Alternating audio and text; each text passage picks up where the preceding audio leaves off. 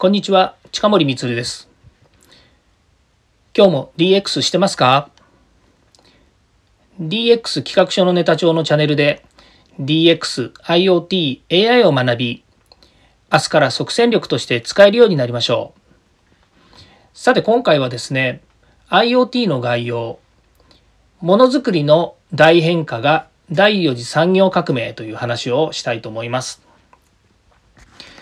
第4次産業革命というですね、この言い方についてはですね、大体ま2015年ですね、えー、5年前、もうすぐ6年前ぐらいになるってことになりますね。まあ、その頃からですね、えー、国としてはですね、第4次産業革命をですね、インダストリー4.0というふうに言っていて、まあ、ドイツ政府やアメリカとですね、えー、MOU ですね、えー MOU というですね、まあ、契約書みたいなものをですね、結んで、まあ、世界的にですね、この、え IoT の、え流れをですね、加速させましょうというふうなお話がありました。まあ、ドイツはものづくり大国でありますし、アメリカもですね、えそういう意味ではシステムを、またくさん作ってるし、え巨大ベンチャーを抱えて、ベンチャーってまあ言わないですかもしれないんですけど、え抱えてる国ではありますので、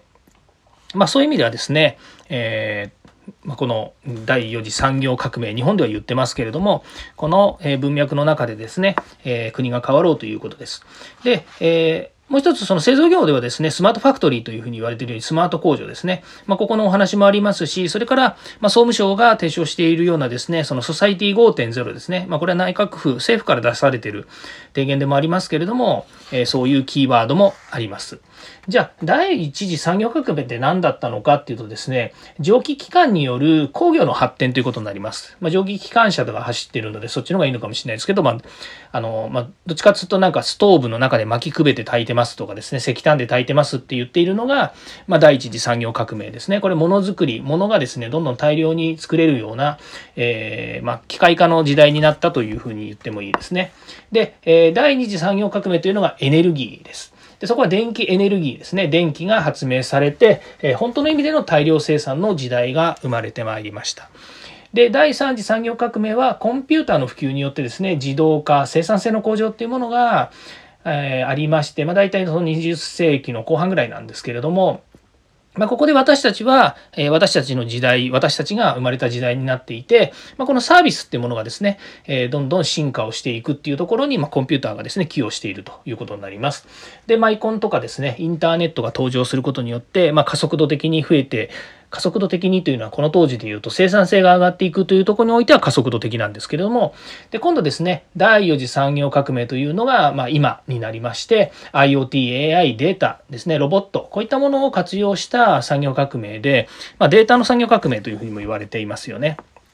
で、こうやってデータを活用する。まあ、もう一つですね、今の時代、えっと、第3次 AI ブームっていうのにも言われています。ですから第一産業革命っていうのと AI ブームっていうのは同時に来ているということなんですけども、やはりそのデータをですね、利活用するという部分においては、まさにそういう時代になっているのかなと